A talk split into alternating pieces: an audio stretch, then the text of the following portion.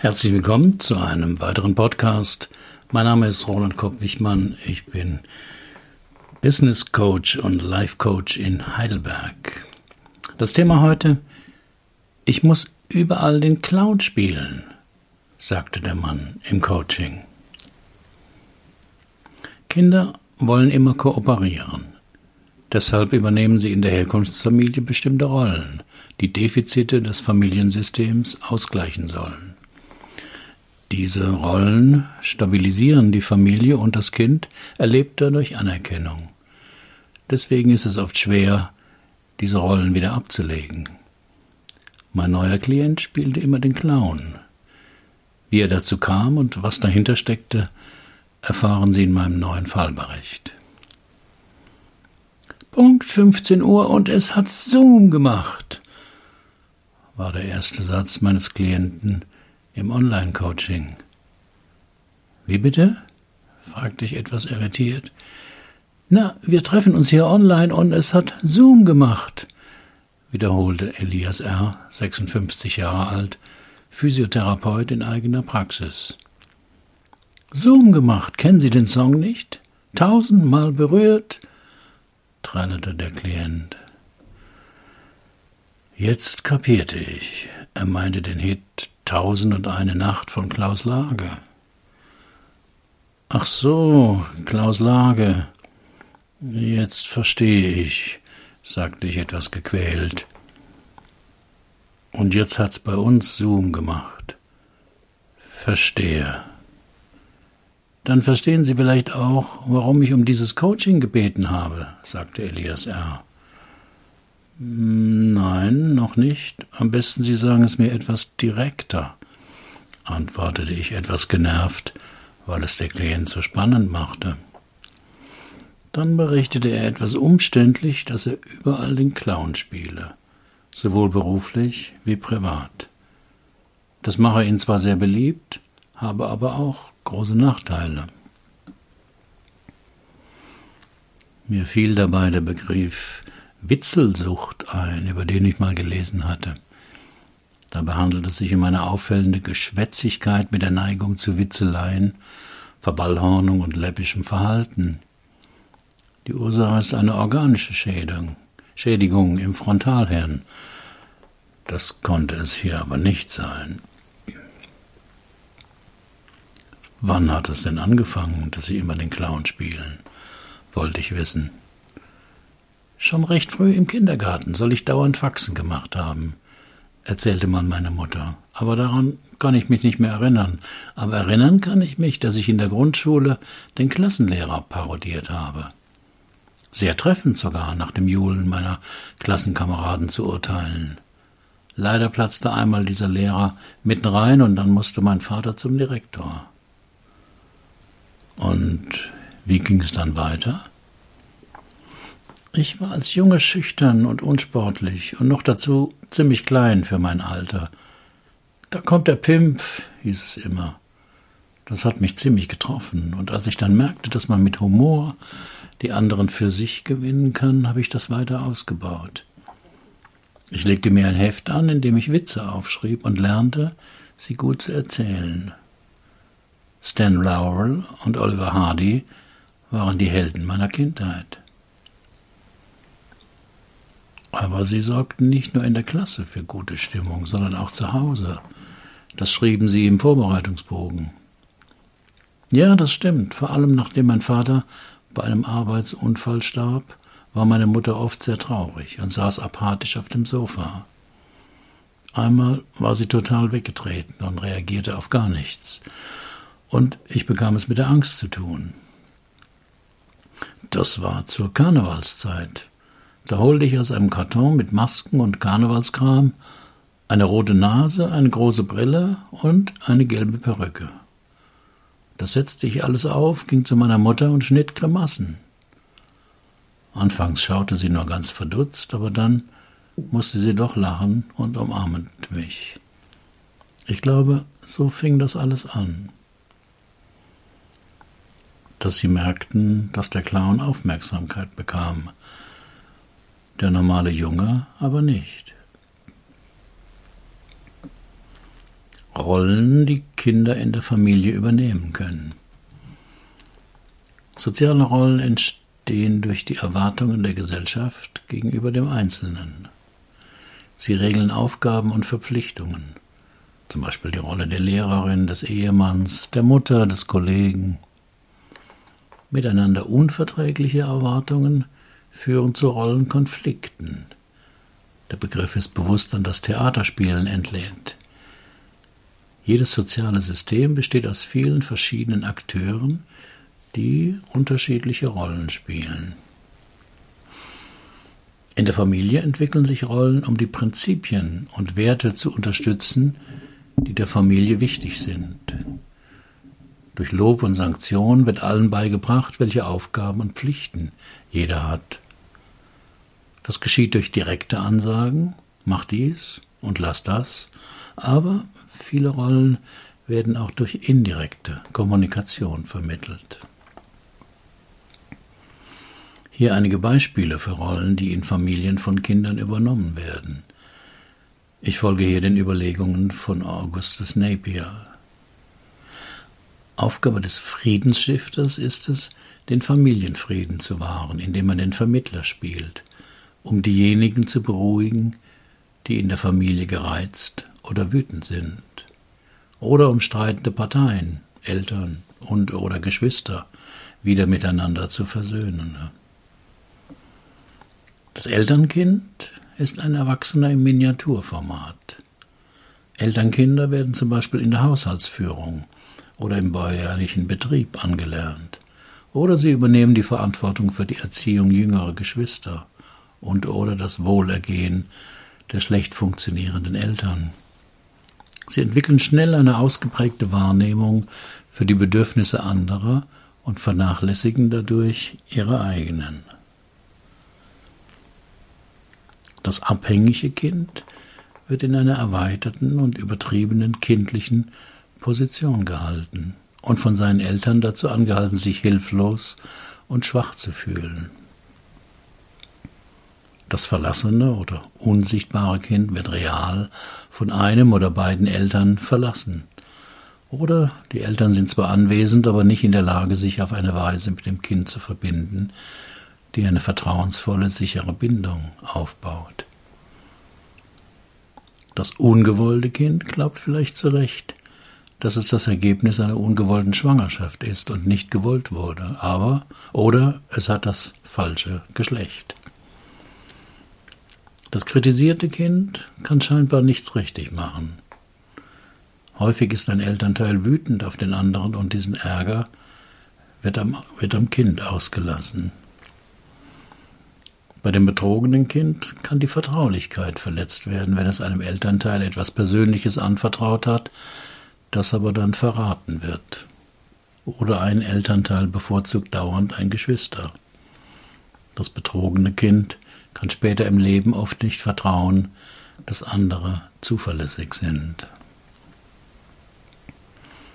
Der Held sorgt für gute Noten, glänzt im Sport, wird zum Klassensprecher gewählt und ist offensichtlich eine Ehre für die Familie. Diese Rolle kann aber auch Gefühle von Einsamkeit, Schuld und Unsicherheit mit sich bringen. Die Heldin, der Held, hat oft das Gefühl, dass sie, er, nie genug tun kann, um wirklich geliebt zu werden. Der Rebell ist ein notorischer Regelbrecher. Er gibt sich trotzig und unkooperativ. Er wird sein Zimmer nicht aufräumen und seine Hausaufgaben nicht machen. Er kann die Schule schwänzen, schwanger werden, Drogen nehmen und zu schnell fahren und wird manchmal das schwarze Schaf genannt. Er opfert sein eigenes Glück, indem er für Aufregung in der schwierigen Beziehung der Eltern sorgt. Die Aufgabe des Clowns ist es, die Dinge zu Hause locker und lustig zu halten, indem er Witze macht und andere, meist ein oder beide Elternteile, von Traurigkeit, Depression oder Trauer ablehnt. Diese Rollen sind Strategien des Kindes, um mit schwierigen Situationen der Familie zurechtzukommen. Es sind also benötigte Fähigkeiten, die aber immer auch einen schmerzlichen Preis haben. Meist den, dass das Kind nicht mehr Kind sein darf, schnell erwachsen werden muss und zu viel Verantwortung aufgeladen bekommt oder sich selbst aufbürdet. Tragischerweise behalten wir oft diese Rollen im Erwachsenenleben bei, obwohl sich die Situationen vielleicht geändert haben. Aber weil wir diese Rollen so verinnerlicht haben, passiert es oft, dass wir mit anderen Menschen wieder jene Konstellationen herstellen, in die die einst gelernte Kinderrolle gut passt. Das Anliegen klären. Darum geht es in jedem Coaching-Prozess. Was möchte der Klient verändern und warum und warum jetzt? Denn schließlich ist das Problem selten vorgestern entstanden, sondern der Klient lebt schon eine geraume Weile damit. Warum also will er gerade jetzt etwas ändern? Das galt es auch bei Elias R. rauszufinden. Was wollen Sie denn jetzt genau hier? ist meine Standardfrage nach dem Anliegen. Ich will damit aufhören, immer der Clown zu sein. Was ist daran so schwierig? Machen Sie einfach weniger Witze, sagte ich etwas provokativ. Wenn das so einfach wäre, stöhnte Elias R. Wenn Sie allein sind, spielen Sie dann eigentlich auch den Clown? fragte ich. Nein, nie, war die Antwort. Warum eigentlich nicht? Keine Ahnung, obwohl es oft ganz gut wäre, wenn ich mich aus trüben Stimmungen rausholen könnte. Bei anderen Menschen geht das, aber mich selber kann ich nicht aufheitern. Nun, vielleicht fehlt Ihnen, wenn Sie alleine sind, das Publikum, sagte ich. Bei dem Begriff trübe Stimmung wurde ich hellhörig. Den Klienten benutzen manchmal beschönigende Bezeichnungen wie fehlende Motivation, melancholischer Typ, wenn sie eigentlich mit einer Depression kämpfen. Deshalb fragte ich die Leitsymptome einer depressiven Episode ab. Schlafstörungen in den Morgenstunden, Antriebslosigkeit am Morgen, Konzentrationsstörungen. Alle drei Symptomfragen bejahte Elias R. Gibt es Depressionen in Ihrer Familie? Wissen Sie das? forschte ich weiter nach. Ja, meine Mutter natürlich. Sie kam über den Tod meines Vaters nie so richtig hinweg, obwohl sie nochmal einen neuen Partner fand. Sie war auch in ärztlicher Behandlung, bekam Antidepressiva. Aber trotz alledem hat sie gegen Ende ihres Lebens den Sinn im Leben verloren und sich umgebracht. Haben Sie mal dran gedacht, dass Sie vielleicht auch eine Depression haben könnten? Ja, schon. Ich habe auch mal einen Test im Internet gemacht. Da kam raus, dass ich zu Depressionen neige. Aha. Und haben Sie mal mit Ihrem Hausarzt darüber gesprochen oder mit sonst jemandem? Nein, eigentlich nicht. Meinen Sie, das sollte ich tun? Ich denke ja. Depression ist die häufigste psychische Störung und hat eine erbliche Komponente. Elias M. schaute mich etwas besorgt an. Ich wollte ihn nicht beunruhigen, stellte aber trotzdem eine ganz wichtige Frage. Hatten Sie denn auch schon mal Suizidgedanken in Ihrem Leben? Ja, ein, zweimal schon. Immer dann, wenn mir alles zu viel wird, denke ich, Fragen nach Suizidgedanken sind meiner Meinung nach auch in einem Coaching wichtig, wenn es um das Thema Depression geht. Viele Coaches stellen sie nicht, weil sie das Thema scheuen. Meist deshalb, weil sie keine Psychologen sind und keine psychotherapeutische Ausbildung haben und glauben, dazu keine Berechtigung zu haben. Ich meine aber, dass man diese Fragen in einem Coaching durchaus stellen sollte.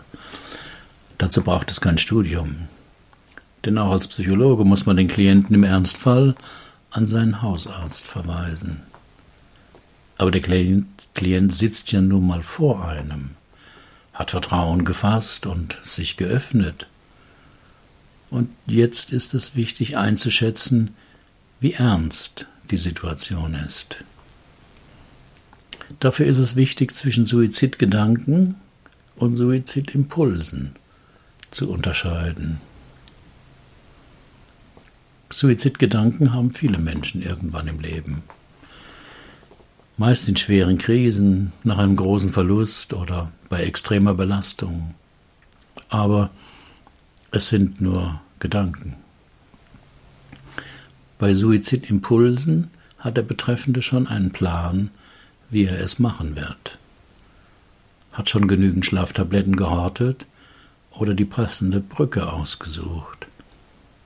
Dann muss man handeln und dem Klienten das Versprechen abnehmen, dass er zeitnah mit einem Arzt oder einem Psychiater spricht. Auf meinem Blog finden Sie einen Link mit guten Hinweisen, wie man das erfragen kann. Auf mein Nachfragen kam bei Elias M. heraus, dass er keine Suizidimpulse hatte, aber dafür öfter Suizidgedanken. Wann kommen denn diese Suizidgedanken bei Ihnen? fragte ich ihn. Schwer zu sagen. Ich glaube, wenn mir alles über den Kopf wächst. Und wann ist das? Naja, als Physiotherapeut behandle ich ja meine Patienten jeweils eine halbe Stunde. Das ist schon sehr eng getaktet. Zumal da noch die Arbeit mit den Rezepten reinfällt. Da renne ich dann oft von Kabine zu Kabine, in denen ich die Patienten behandle. Nach der Behandlung bleibt selten ein Moment, um mal durchzuschnaufen und mich auf den nächsten Patienten einzustellen. Eigentlich ist es Arbeit am Fließband, berichtete Elias R. Sie sind ganz schön frustriert, stellte ich fest. Ja, das ist schon sehr anstrengend. Aber so an meine Grenzen komme ich, wenn, man, wenn mich Patienten gar nicht als Physiotherapeut betrachten. Oft wollen die einfach nur massiert werden und schon keine Ratschläge hören oder die Übungen machen, die ich ihnen zur Heilung ihrer Beschwerden vorschlage.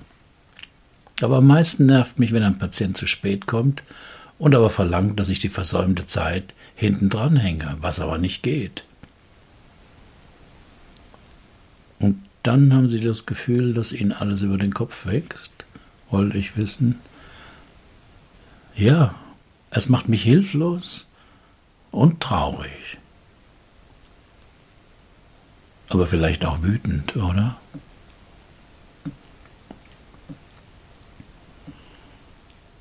Was sind die Folgen, wenn man seine Gefühle lange unterdrückt?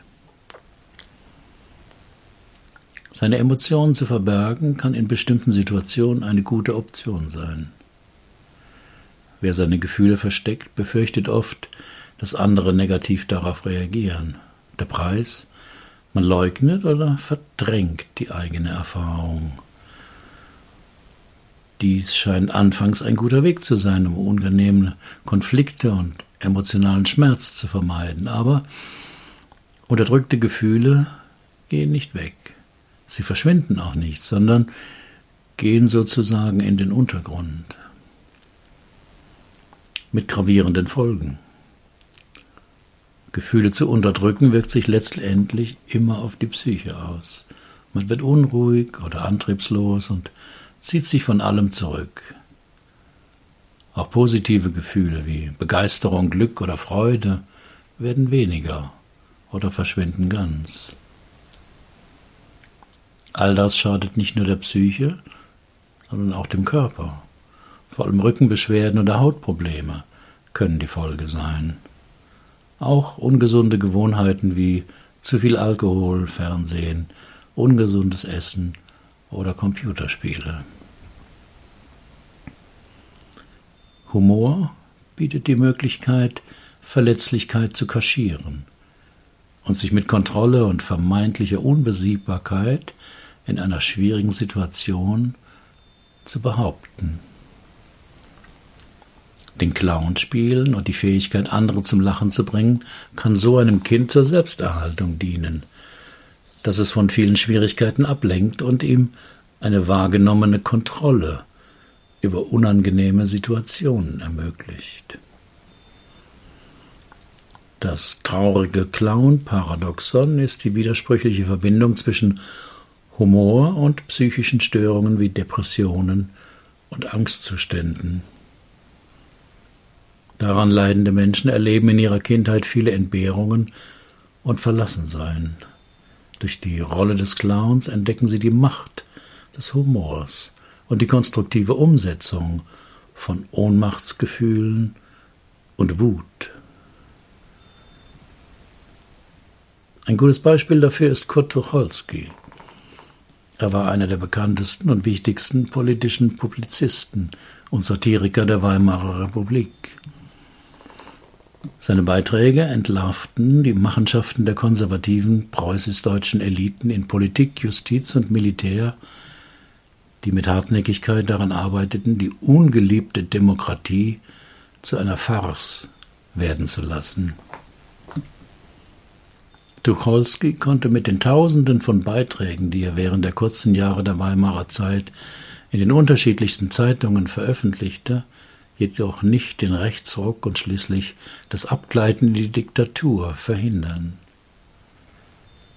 Desillusioniert von der Wirkungslosigkeit seines Engagements für Demokratie, Menschenrechte und Gerechtigkeit verstummte der Autor und wählte schließlich im Bewusstsein seines völligen Versagens den Suizid.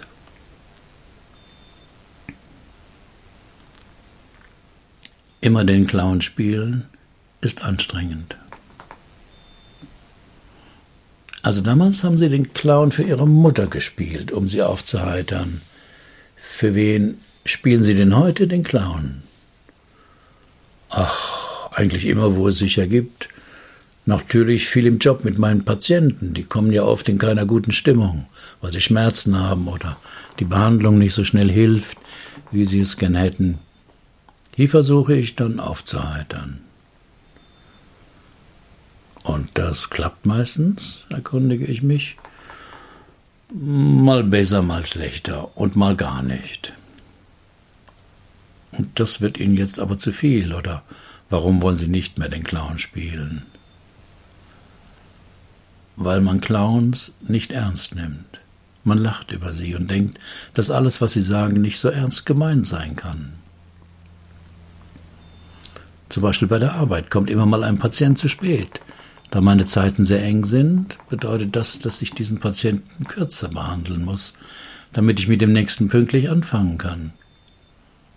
Das kapieren einige zu spät kommen nicht, führen gute Gründe an, warum sie zu spät sind, aber das hilft mir ja nicht. Ich muss in meinem Zeitplan bleiben. Und was passiert dann? erkundige ich mich. Dann machen die oft Ärger, wollen das nicht einsehen, beschweren sich und wollen, dass jemand anders sie behandelt. Werden sie denn zu Hause ernst genommen? Geht so. Meine Freundin brachte eines Tages ein kleines Kätzchen nach Hause, obwohl sie wusste, dass ich eine starke Katzenallergie habe. Ich habe gleich protestiert, aber sie lenkte erst nicht ein. Das Kätzchen wäre doch so klein, und ich könnte ja den Kontakt zur Katze meiden. Sie würde sich über alles kümmern.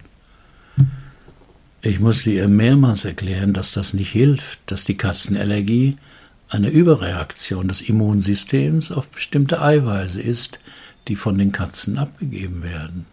Und diese befinden sich vor allem im Speichel oder Urin der Katze und werden über die Luft oder die Hände übertragen.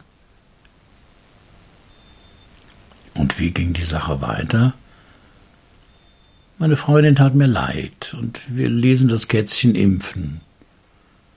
Zusätzlich verwendete ich spezielle Cremes gegen den Juckreiz und die Rötungen. Aber nach einem halben Jahr wurde es mit der Allergie schlimmer. Zum Glück entkam das Kätzchen durch die offene Wohnungstür und blieb auch verschwunden. Sie werden nicht gerne wütend, stimmt's? fragte ich Elias R. Ich weiß gar nicht, wie das geht, wütend werden, antwortete er. Ich habe nur gelernt, brav zu sein.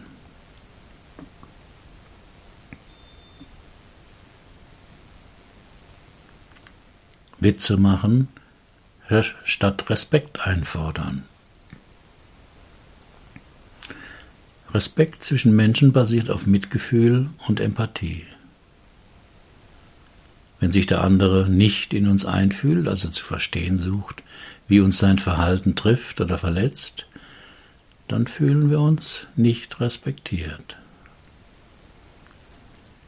In einer Beziehung kann man nicht immer erwarten, dass der andere sich in uns einfühlt. Aber wenn wir sagen, was uns stört, ärgert oder verletzt, fühlen wir uns respektiert, wenn das Gegenüber unsere Gefühle anhört, ernst nimmt und vielleicht sogar nachvollziehen kann.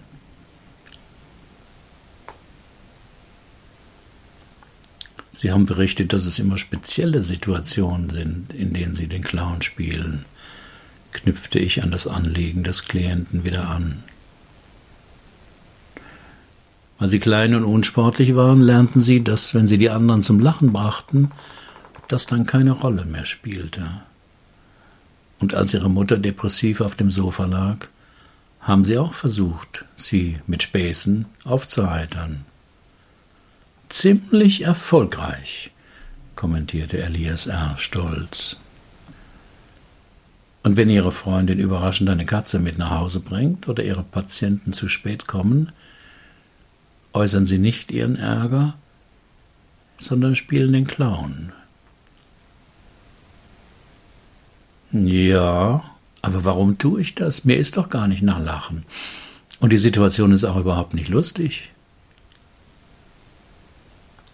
Ich denke, Sie tun das um ein Minimum an Kontrolle in einer Situation zu bekommen, in der sie sich eigentlich ohnmächtig fühlen. Und Humor ist eine starke Waffe. Humor ist eine Waffe? fragte Elias R. ungläubig. Aber sicher. Wie sonst soll man es bezeichnen, wenn jemand so witzig erzählen kann, dass ein ganzer Saal von Zuschauern lacht und einige sich dabei fast in die Hose machen.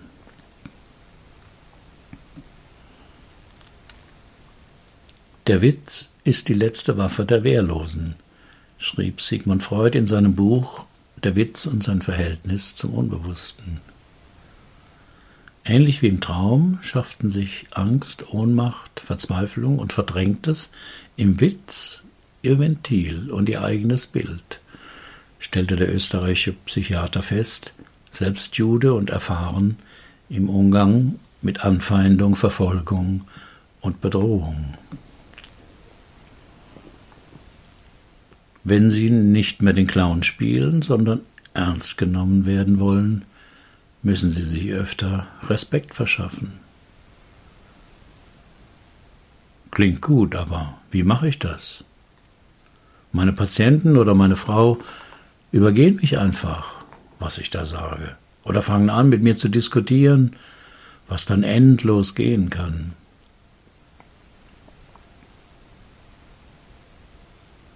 Es war wieder Zeit für ein Experiment. Dabei geht es immer um einen Satz, der ausdrückt, was der Klient sich bisher nicht getraut hat zu sagen oder auszuleben. Dieses innere Verbot ist eine Konsequenz aus Erfahrungen aus der Kindheit. Wichtig bei dem Satz ist, dass der Klient nicht darüber nachdenkt, sondern auf eine Antwort aus dem Unbewussten wartet. Damit das klappt, braucht er einen achtsamen Zustand. Deshalb bat ich Elias R., die Augen zu schließen und sich nach innen zu konzentrieren. Dann forderte ich ihn auf, ich bitte Sie mal den Satz zu sagen, Ich bin hier der Chef.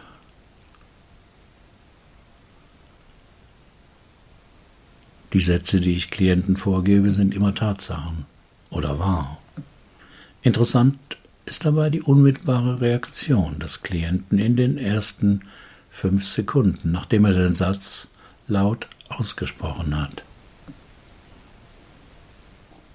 Den Satz kann ich nicht sagen, war die spontane Reaktion von Elias R. Der passt nicht zu mir. Sowas, sowas würde ich nie sagen. Das habe ich vermutet. Aber der Satz ist doch eine Tatsache. In Ihrer Praxis sind Sie der Chef, erwiderte ich. Ja, aber das muss man doch nicht so raushängen lassen. Naja, bei Patienten, die Sie respektieren, nicht, aber bei denen mit Massagewünschen und den zu spät kommen, die die Folgen dafür nicht tragen wollen, da müssen Sie das, glaube ich, ganz deutlich raushängen.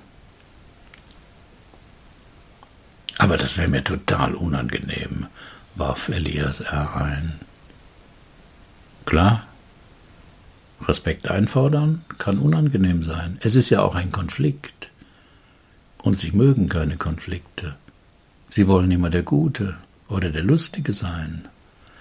Das hat aber zur Folge, dass man sie nicht ernst nimmt.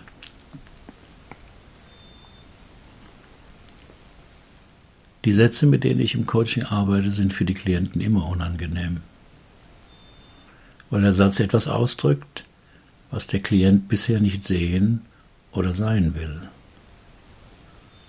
weil der Satz einen inneren, unbewussten Konflikt berührt, der meist aus der Herkunftsfamilie stammt. Weil der Satz zwar immer wahr ist, der Klient aber bisher keine Erlaubnis dafür hatte. Die Chance nach dem Coaching besteht jetzt darin, dass Elias R. sich jedes Mal bewusst machen kann, wenn er wieder den Clown spielt, dass er ein Schlupfloch wählt, statt den direkten Weg zu nutzen. Also Witze zu machen statt Respekt einzufordern. Als Kind lernte er, dass er in der schwierigen Situation mit seiner Mutter nichts ändern konnte, außer die Stimmung der Mutter aufzuheitern und dadurch auch seine Lage zu verbessern. Doch heute ist er nicht mehr ohnmächtig, wenn ein Patient sich in seiner Praxis schlecht benimmt. Er muss nicht mehr für gute Stimmung sorgen sondern darf sich Respekt verschaffen, denn hier ist er der Chef und kann bestimmen, was geht und was nicht. Wir erarbeiteten noch verschiedene Verhaltensweisen, mit denen sich Elias R. Respekt verschaffen könnte, beruflich wie privat. Zwei Monate später erhielt ich eine E-Mail von dem Klienten. Er arbeitet kontinuierlich an dem Thema, aber manchmal falle er wieder in sein altes Muster zurück. In der Woche nach dem Coaching habe er zwei Mitarbeiterinnen gekündigt, über die Patienten sich immer wieder beschwert hätten. Und zusammen mit seiner Frau habe er durchgesetzt, dass ihre sechsjährige Tochter noch kein eigenes Handy bekommt.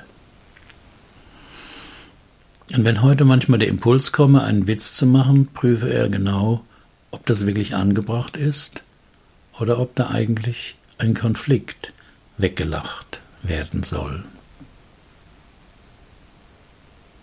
Ich schrieb zurück, dass es mich freue, dass er schon so viel umgesetzt habe. Und gegen die Rückfälle helfe vielleicht eine Tasse mit der neuen Wahrheit, die man bestellen kann. Denn offenbar sei er nicht der Einzige mit dem Thema. Den Link für die Tasse finden Sie auf meinem Blog.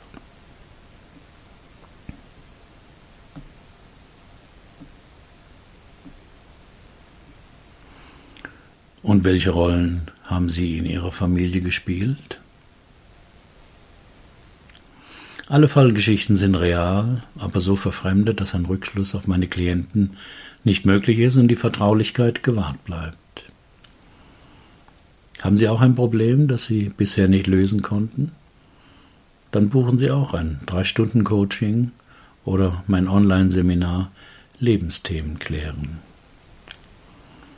Wir finden die Lösung dort, wo Sie noch nie gesucht haben. Versprochen. Sind Sie Coach oder arbeiten Sie intensiv mit Menschen und wollen lernen, auch so zu coachen? Ich biete eine Fortbildung an. Alle Informationen über Fortbildung und mein Coaching finden Sie auf dem Blog. Herzlichen Dank für Ihre Aufmerksamkeit. Bis zum nächsten Mal.